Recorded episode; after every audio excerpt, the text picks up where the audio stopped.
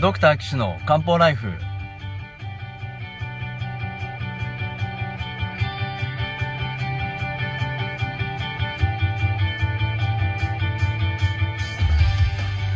ポッドキャストドクター騎士の漢方ライフは医師である岸大二郎がリスナーの皆様から寄せられた体の悩みを中医学をもとにした漢方薬や鍼灸治療の知識で解決するお手伝いをする番組です。現代医学では改善しない辛い症状や病名はあるけれど治療方法がない疾患。検査はしたけれど異常がない症状に対して現代医学はもちろん漢方や鍼灸の考え方をお伝えしていくことで皆さんの生活を幸せにする岸漢方クリニックがお送りします。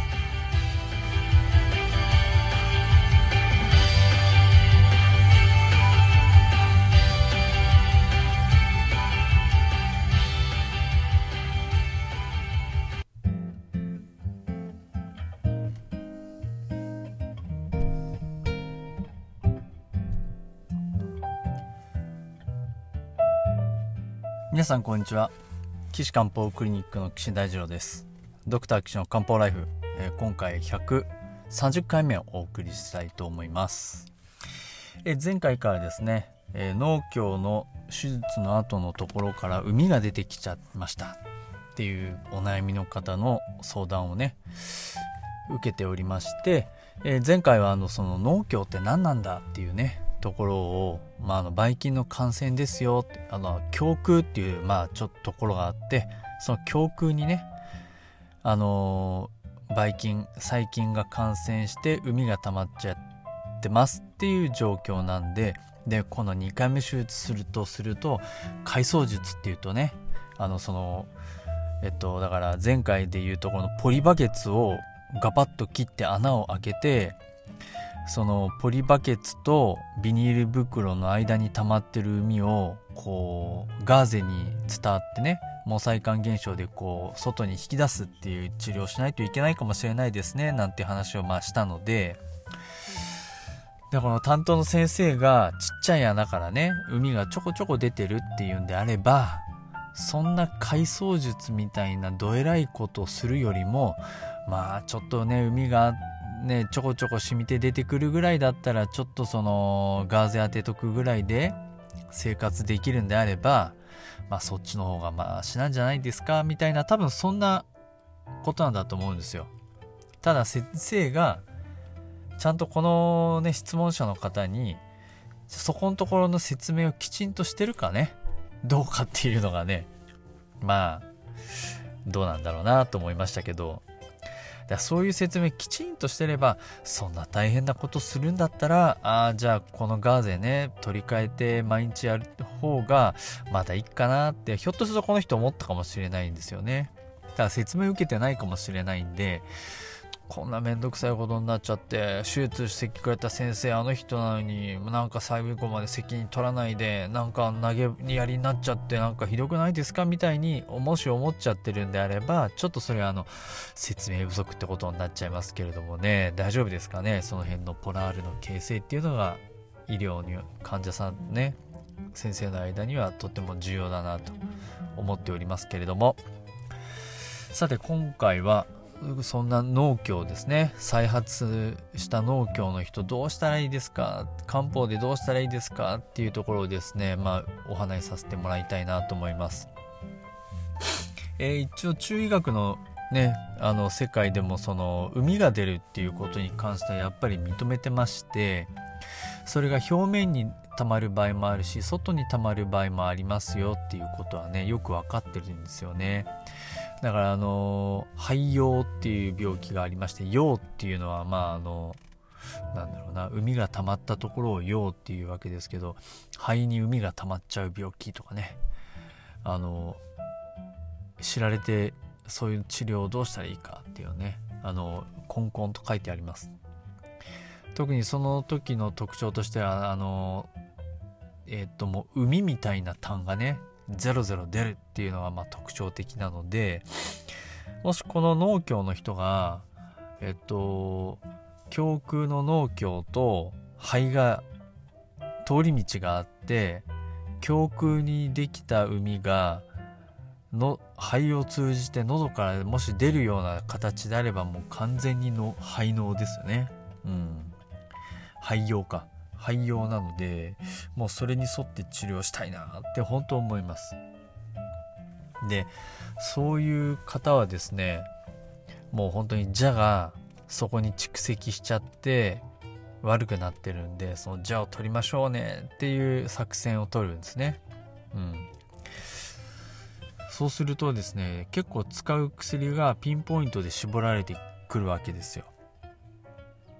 特に生薬でいうと気境っていうねあのこうお花でもね紫色の花で有名な気境ですけど気境の根っこを使った使いたいなって思うんですよね。これが結構海を取るのであのとっても重要な役割をしているので結構多用されます。うん。で気境のねえっとが入った薬結構いっぱいあって気境と石膏を使ってあの炎症を取るなんていうのはねよくやる手段なんですよね。気境例えば葛根糖化気境石膏とかね。詳細固糖化気境石膏とかね。あの気境って結構ね猫甘いらしくてですね。うん。あの飲みやすかったりあまあ肝臓も甘いか。肝臓も甘いんで飲みやすかったりしますけど喉の腫れを取ったりとかするね。するのによく使います。でその気境を結構メインに使った漢方薬で有名なのがまああの肺のどっちだっけな。肺の酸っていうね薬があるんですよ。うん。で肺の酸があと出てる方に肺の糖っていうね薬もあるんですよね。それも両方ともあの海が出たら使いましょうっていう薬なんで江戸時代のあの吉松東堂さんっていう有名な先生がですねうん両方一緒にしちゃえってねえっと肺の酸の方がその気境と消去体操肝臓。これあの消去体操肝臓っていうのは薬の補助補助をするのによく使う薬なんですけどそれが肺の酸ですね。で肺の糖の方がえっと期日芍薬気境なんですね。うん。なもんですからこれ両方合わせて、えー、出しちゃいましょうそういう薬です。ただまあこれが結構よく効くので僕も愛用させてもらってますけれどもえっと一つはですねうんとこれはまああの患者さんの許可を得てるのでお話できるんですけどまああのえっと学会の発表もねさせてもらったんであれですけど可能性乳腺炎っていう病気があります。なんか知らないけどえっと、女性、まあ、当然女性のね、おっぱいの話なんですけど、おっぱいの乳腺っていうところに何かしらけどばい菌がついちゃって、そこのばい菌が暴れて、海が中に溜まっちゃって、痛くなって、で、痛くなっただけじゃなくて、そこが皮膚と連携し、あの連続しちゃって小さい穴から海がちょろちょろ出てきちゃうっていう病気なんですね。これね悪性疾患じゃないんですけど原因は分かんないし治療方法がなくてあの今だと、まあ、なんかステロイドを飲むぐらいしかなくてステロイドを飲むと、まあ、4割ぐらいの人は治るけど6割ぐらい治りません。残りの人は手術してそれを取ります。で取りますだけど再発しますっていうそういう病気なんですよ。で悪性疾患じゃないんですけどねたちが悪いですね治んないし。うん。でそういう患者さんがたまたま僕の治療、まあ、漢方治療のこと知って治したいですって来たんですけどこの肺の酸球糖さって使ったんですよね最初、まあ、まず海出さなきゃなと思ってその後気血の特にその時は気の流れが悪かったんで気の流れ改善しなきゃなと思って最初は海を取るのに肺の酸球糖を使ったんですけどもうあのてきめんに効いちゃいましてもう海出なくなってねで新しいそういう海のたまりもできなくなって、まあ、今あのー、それと違う境外連行糖とか大細胞糖とか使いながら治療してるんですけども再発しなくてねあのすっきりして生活されてるんであやっぱり肺の産休と効くんだなとすごい感じますね。うん。イメージとしては皮膚よりちょっと深いところに海のたまりがあるような場合はあのトライしたいなと。思います。あまりにもね体が巨匠の人はちょっと巨匠っていうのは気気や血が少なくて体調悪くなりやすい人は注意したいなと思うんですけどそうでなければあんまり体力どうのこうのとか機能多い少ないとかじゃがあるなしっていうのはあんまり考えずにその海に対して使っちゃっていいかなと思います。ただ今も申し上げた通り皮膚よりちょっと深いところにある海の方がこの薬の対象になるので皮膚のこの毛穴の中にばい菌が入ってえっと暴れてるニキビとかあの皮膚よりちょっと下に海が溜まってるようなものそういうのはねちょっと違うかなと思います。であの僕が今パート先の病院でやってる粉瘤っていうね、まあ、病気がありますけど粉瘤はその表面にできた海がどんどん奥の方ででっかくなっちゃって、まあ、この前僕が切開した人はね本当に僕の拳ぐらいの大きい海の塊になっちゃって皮膚の下にねできてました。結局そういう人もどうにするかっていうと皮膚切って海を全部出してで穴が塞がらないようにそして中にあの海がたまらないようにガーゼを挿入しておいてでそれを消毒してガーゼ入れあの消毒のたんびに入れ替えてっていうのをもう毎日やんなきゃいけないんですよね。で毎日やっていくとその前は海のこの海が溜まってた水風船みたいだったのがだんだん小さくなって最後その水風船があのなくなって、まあ、ちょっと硬いしこりになっちゃうんですけどその硬いしこりも数年の後にはまああの分かりにくくなりますよっていう形で治っていくんですよね。うん